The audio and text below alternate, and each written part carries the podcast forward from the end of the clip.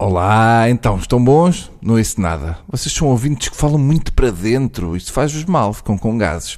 Já agora, uh, só sou eu que acho que a Manuela Moraguetes, quando se ri, é igual ao gato da Alice no País das Maravilhas? Sou, não sou? Portanto, siga. Vamos trabalhar.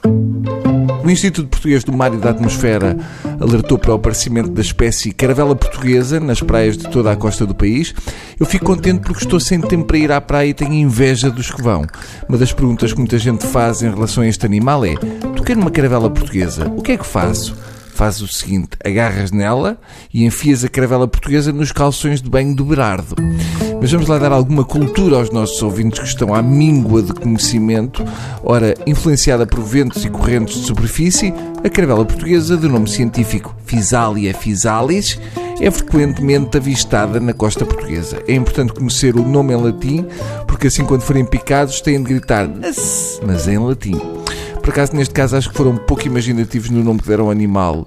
Talvez por isso ela ande tão chateada e queira picar em tudo o que se mexe. Fisalia Fisalis. É um bocado como aquele jogador chamado André André.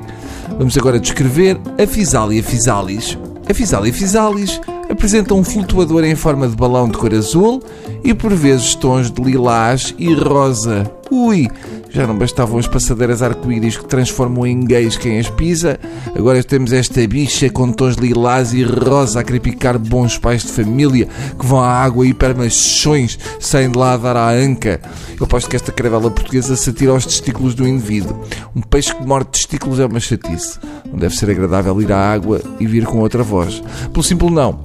Eu, se fosse a vocês, deixava os testículos na toalha quando forem ao banho, assim dentro dos ténis, por exemplo, que é para ninguém ir lá buscar. Voltemos à Fisália, que estava aqui agora a pensar, é bom nome para uma fadista.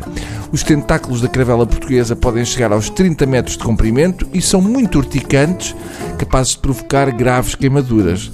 Se eles no Game of Thrones soubessem isto, tinham usado caravelas portuguesas em vez de dragões. O problema é que aquela miúda loira não podia montar uma caravela portuguesa porque ficava com o pipi assado.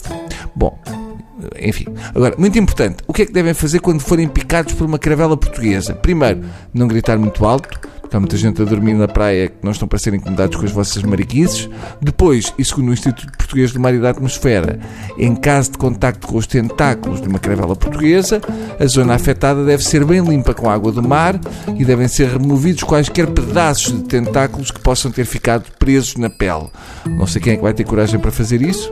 Eu mais facilmente amputava um braço a uma pessoa do que ficava ali a tirar de caravela portuguesa. No meio disto tudo, o que me parece estranho e pouco português é as pessoas estarem tão alarmadas com isto. Normalmente um português a primeira coisa que pergunta quando vê um animal é dá para comer? Aposto no restaurante do Barba já a caldeirada de caravela portuguesa. Ou caravela portuguesa à bordaleza. Enfim, até amanhã, uh, pessoas.